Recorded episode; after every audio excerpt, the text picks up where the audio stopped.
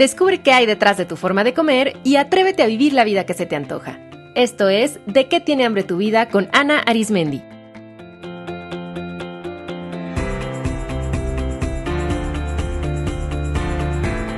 Este es el episodio 157, ¿Por qué comemos en exceso?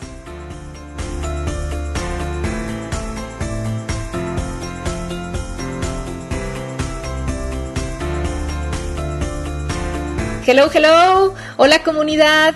Qué gusto conectar una semana más a través de este podcast donde hablamos de la relación entre nuestros pensamientos, emociones, historia de vida y la manera en la que comemos. Yo soy Ana Arismendi, especialista en psicología de la alimentación, y quiero abrir este episodio haciéndoles un par de preguntas. ¿Cuántos de ustedes terminan de comer sintiéndose incómodamente llenos, con el abdomen inflamado, con pesadez? ¿Cuántos sienten un sueño y letargo tremendos después de comer que hace que les cueste trabajo seguir con sus actividades? Bueno, pues todos esos son síntomas de haber comido en exceso. Y en este episodio les voy a hablar sobre qué causa que comamos más allá de la cuenta. Comer en exceso, también llamado sobreingesta, es ingerir más alimentos que lo que nuestro cuerpo necesita. Es comer más allá de nuestro punto de saciedad durante las comidas regulares, desayuno, almuerzo o cena. Este exceso de alimentos le causa al cuerpo molestia y de manera crónica puede afectar su funcionamiento, porque es importante entender que todos, todos, todos hacemos algunas sobreingestas a lo largo de nuestra vida. O sea, por ejemplo, en las vacaciones o en las fiestas de fin de año o en alguna comida familiar en las que pues, nos emocionamos con lo que hay de, de, comer y comemos un poquito de más y al final decimos, ay, me pasé, quedé demasiado llena. Y mientras esto sea algo ocasional, pues no produce una mayor repercusión ni física ni psicológica más allá del malestar momentáneo. Nuestro cuerpo tiene la capacidad de manejar ese exceso y regresarnos al balance. Sin embargo, cuando comer de esta manera se convierte en nuestra forma habitual de comer, pues entonces ahí sí deja de ser funcional porque comienza a causar daños en nuestra salud. Y en nuestra sociedad, pues desafortunadamente comer en exceso se ha vuelto la norma. Yo me atrevo a decir, y sobre todo tomando en cuenta que aquí en México hay altísimos niveles de obesidad, me atrevo a decir que la mayoría de la gente come en exceso de manera habitual e incluso ha normalizado el malestar. O sea, ya no se le hace raro sentir el abdomen tan inflamado que necesitan abrirse el botón de la camisa o del pantalón.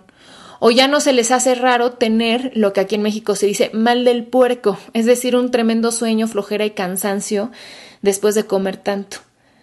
O ya no se les hace raro estar repitiendo, es decir, eructando o teniendo flatulencias después de comer, o sentir gastritis, reflujo. Muchísima gente vive así de manera cotidiana. Es más, hay gente que hasta que siente esas molestias es como su indicador que dice, ah, ya debo de parar de comer, pero no lo hace antes de sentir dolor. La sociedad nos empuja en muchos sentidos a comer en exceso porque estamos inundados de los paquetes jumbo de comida rápida, de buffets, y también en las familias de estos condicionamientos que nos dicen no te paras de la mesa hasta que no te lo acabes o es de mala educación no comer cuando te ofrecen comida aunque estés lleno, aunque no te guste, aunque simplemente ya no quieras comer más. Entonces, hay muchísimas razones que nos llevan a comer más allá de nuestro punto de saciedad y desde mi modelo de trabajo, yo identifico cuatro principales factores que ocasionan que comamos de más. La desconexión con el cuerpo, la falta de placer, los hábitos inadecuados al comer y las creencias. Vamos a revisar uno a uno. La desconexión con el cuerpo consiste en no identificar adecuadamente las sensaciones de hambre y saciedad y en especial esta última. Hay gente que me ha dicho, ay Ana, es que yo no tengo saciedad, soy como un barril sin fondo. Y no, eso es incorrecto. Todos tenemos un punto de saciedad. Lo que pasa es que ya no lo identificamos, que eso es muy diferente. Absolutamente todos nacemos con la capacidad de sentir hambre y de sentir saciedad porque pues esas son sensaciones primordiales para nuestra sobrevivencia, igual que sentir ganas de orinar o de fecar o sentir sed o sentir sueño. Son los reguladores básicos de nuestro organismo. Piensen en el cuerpo de un bebé que aún no está contaminado con tantas ideas, y entonces pues simplemente come cuando siente hambre y para de comer cuando está saciado. Si no tuviéramos esta capacidad autorreguladora, entonces ¿cómo le haría a un bebé que todavía no ha leído ningún libro de nutrición, que nunca ha ido con un nutriólogo, que no está en redes sociales para ver qué está posteando sobre qué hay que comer y qué no? Si un bebé no tuviera esta capacidad de identificar su hambre y saciedad, pues no podría sobrevivir. Entonces, realmente no necesitamos saber tanto detalle de nutrición. Lo más importante es conocer a nuestro cuerpo. Y mucho ojo, claro que es buenísimo conocer lo básico de nutrición para elegir alimentos que sean de mejor calidad, densos en nutrientes, para aprender a prepararlos de manera deliciosa. Sin embargo, lo que realmente nos lleva a manejar correctamente cuánto comer y qué comer es nuestro cuerpo. Nuestro cuerpo siempre nos lo está indicando.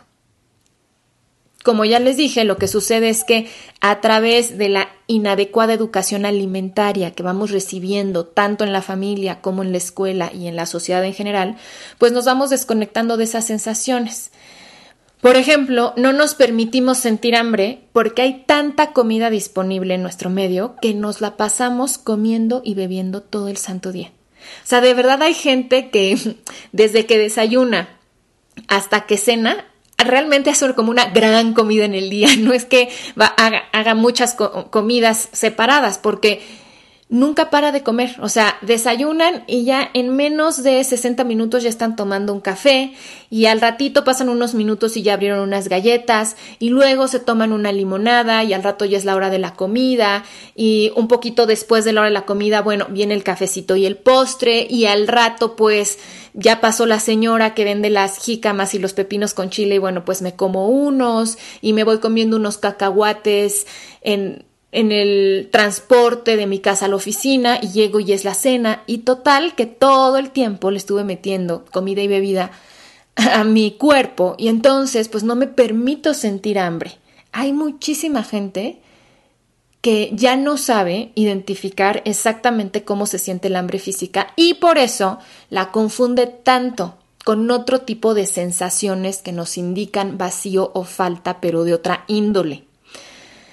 Ahora, también algo que pasa es que no respetamos tampoco nuestra saciedad. De hecho, respetamos todavía menos la saciedad que el hambre porque nos educaron a parar de comer no cuando nosotros sentimos la sensación de que ya fue suficiente, sino cuando ya no hay más en el plato o cuando alguien más nos indica que es el momento de parar, o sea, quizá nuestro padre dice, bueno, ya, ya se acabó la comida, vámonos, o porque hay que aprovechar que estamos en un buffet y entonces no importa si tú ya te sientes llenísimo, sigue comiendo porque esta oportunidad no la podemos dejar pasar o porque son las vacaciones o porque mira, están dando gratis esto o lo otro o simplemente porque como constantemente me están poniendo en una reunión botana enfrente, yo como simplemente como respuesta a ese estímulo externo, pero no a lo que me está diciendo mi cuerpo.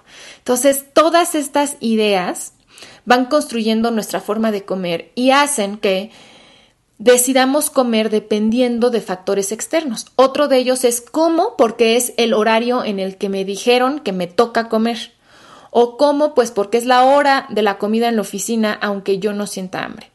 Entonces, con excepción de algunas pocas condiciones de salud que sí de manera biológica afectan la señalización de hambre y saciedad en el cuerpo, como por ejemplo la depresión, Ahí sí, por estos problemas con la recepción de serotonina, mucha gente de verdad no siente apetito o no siente saciedad.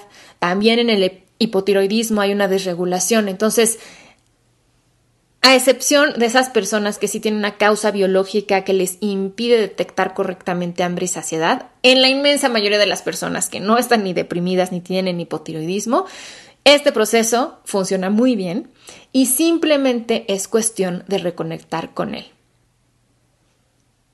Al final, para mí, la primera y de hecho más importante causa de comer en exceso es que ignoramos y desconfiamos de nuestro cuerpo ignoramos sus señales y creemos que si le permitimos comer va a abusar y que por eso necesitamos someterlo a un control estricto porque si no va a engordar de manera incontrolable o no va a poder parar de comer. Y la paradoja es que justo lo contrario es lo que funciona.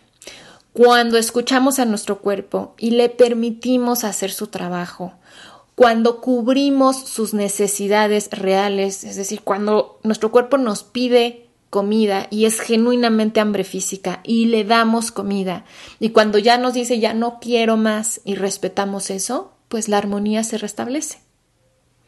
Y la buenísima noticia es que esa capacidad de sentir hambre y saciedad está en nosotros. Como ya les dije, nacemos con ella, simplemente la olvidamos. Y entonces podemos reconectar y recordar con esas sensaciones de hambre y saciedad.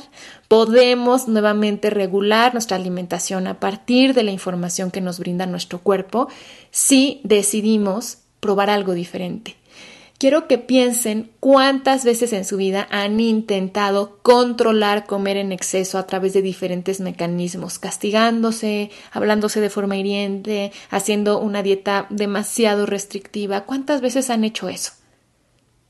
Si están escuchando esto, infiero que en muchos de los casos no les ha dado un resultado a largo plazo.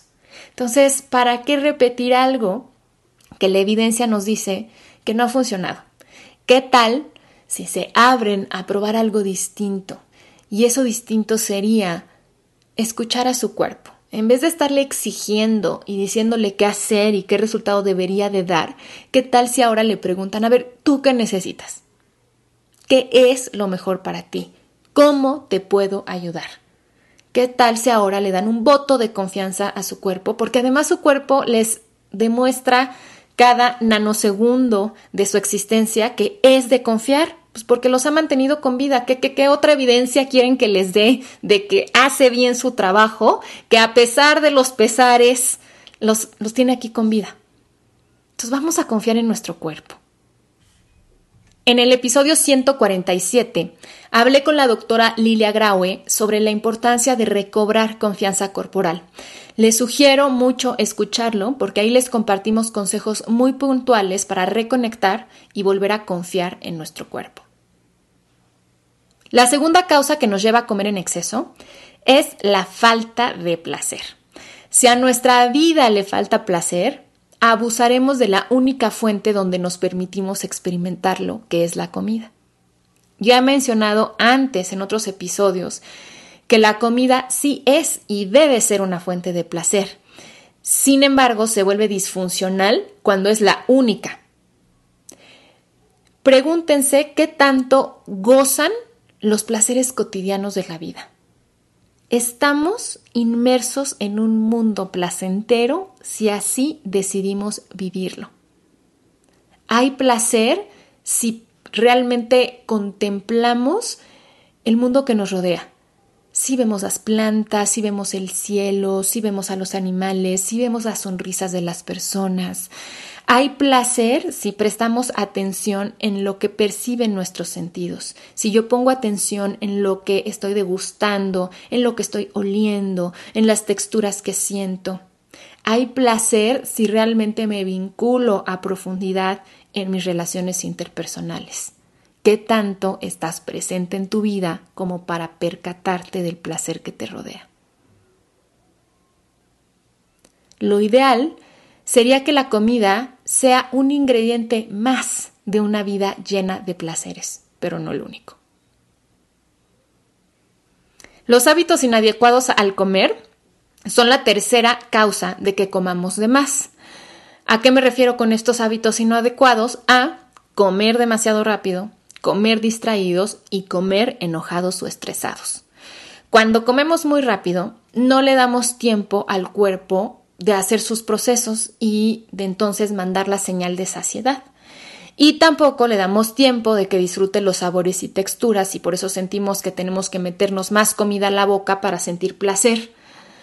También cuando comemos mientras estamos trabajando o viendo la televisión o el celular, pues nuestra atención está puesta en actividades diferentes al comer y por eso ni siquiera nos percatamos de cuánto hemos comido. Y cuando comemos estresados o enojados, pues lo hacemos deprisa y sin experimentar placer. Entonces, si quieren comer lo que su cuerpo realmente necesita y lo quieren gozar, coman lento y atento.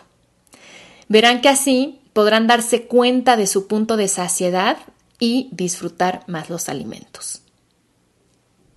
Y el cuarto factor que nos lleva a comer en exceso son las creencias. Además de las creencias que ya mencioné, que dictan que dejar comida en el plato o declinar un ofrecimiento para comer es algo entre comillas malo o de poca educación, hay otro tipo de creencias más profundas que son más inconscientes y que nos pueden llevar a comer en exceso. Y esas son las creencias de carencia. Cuando una persona tiene la idea de que más adelante no va a tener acceso a comida o no le será permitido comer, su cuerpo-mente activará como mecanismo de defensa el impulso de comer de más cuando sí hay permiso de comer o cuando sí hay disponibilidad de comida, con el fin de hacer reservas ante la idea de una futura privación. Este es un patrón súper común en la gente que hace dieta restrictiva de manera constante. El cuerpo-mente aprende que no siempre hay comida y como comer es vital para nuestra sobrevivencia, pues cuando lo puede hacer, lo, lo hará. Por eso también es tan común el rebote después de una dieta, porque tanto a nivel biológico como psicológico la restricción excesiva siempre generará compensaciones posteriores.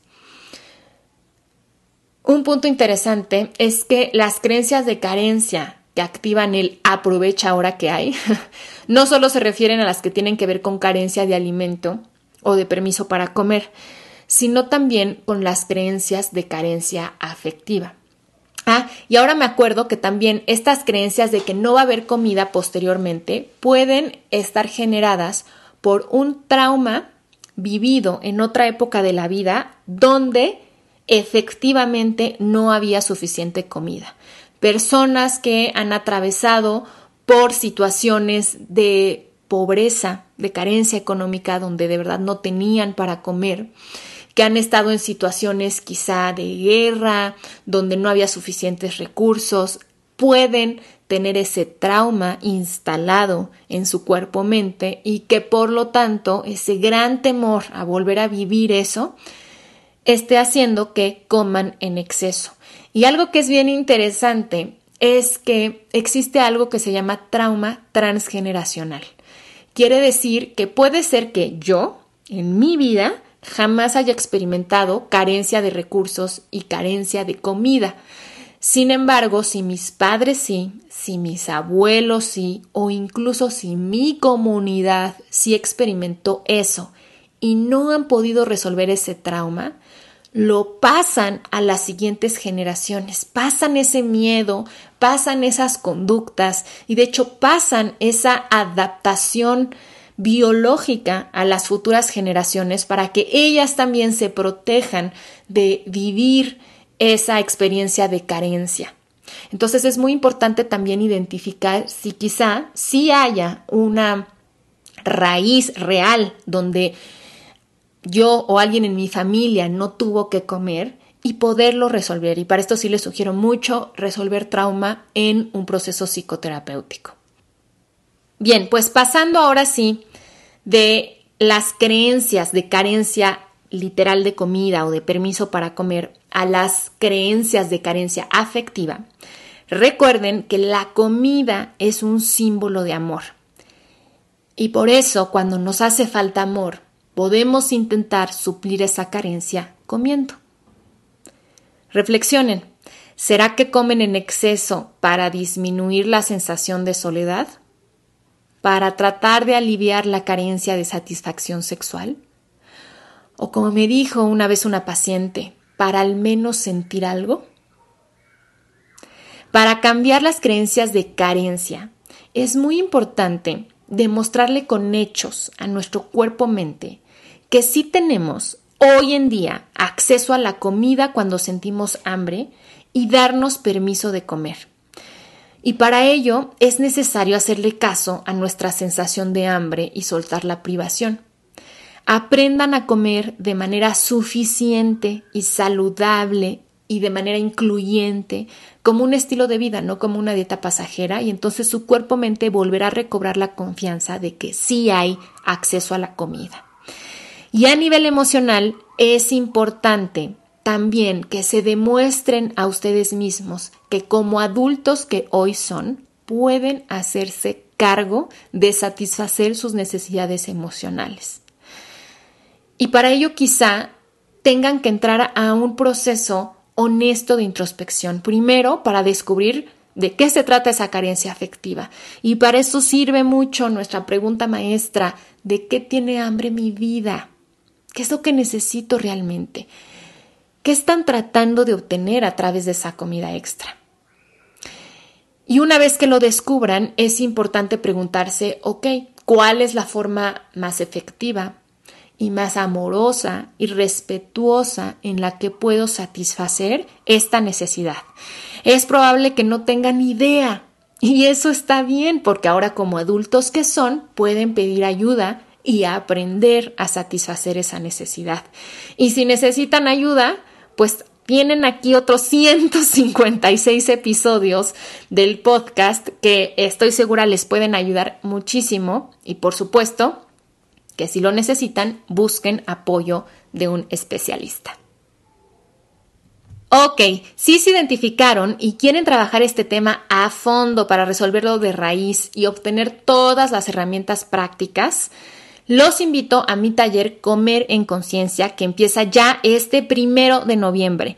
El taller es 100% online y dura 30 días, donde les enseño a comer a partir de sus señales internas de hambre y saciedad, a encontrar el estilo alimenticio adecuado para ustedes, a aumentar el placer al comer, a identificar y transformar creencias, a hacer compras inteligentes y todos mis tips para organizar sus comidas. Y todo esto se los voy enseñando de manera muy práctica porque en el taller hacemos ejercicios diarios acompañados de poderosa información. Cuando se inscriben al taller, tienen acceso al salón virtual donde pueden ver las clases en audio o video, descargar el manual del curso y participar en el grupo de apoyo. Además, a lo largo del taller tenemos sesiones vivenciales semanales donde nos conectamos en vivo para comentar su trabajo, sus descubrimientos, aclarar sus dudas y para yo darles más recursos. Si quieren aprender los ejercicios prácticos para dejar de comer en exceso, este es su taller. Algo importante es que esta es la última vez que voy a impartir este taller, la última. Así que aprovechen esta gran oportunidad porque no se va a repetir. La información completa sobre el taller y para inscribirse está en de qué tiene hambre tu vida.com diagonal comer en conciencia. El link directo está en las notas del episodio. Imaginen si lo que han escuchado en los episodios del podcast les ha servido, ¿qué será bajar esa información a la experiencia, poner manos a la obra y recibir guía y acompañamiento personalizado de mi parte? Me dará muchísimo gusto conocer a algunos y algunas de ustedes en el taller. Hasta la próxima.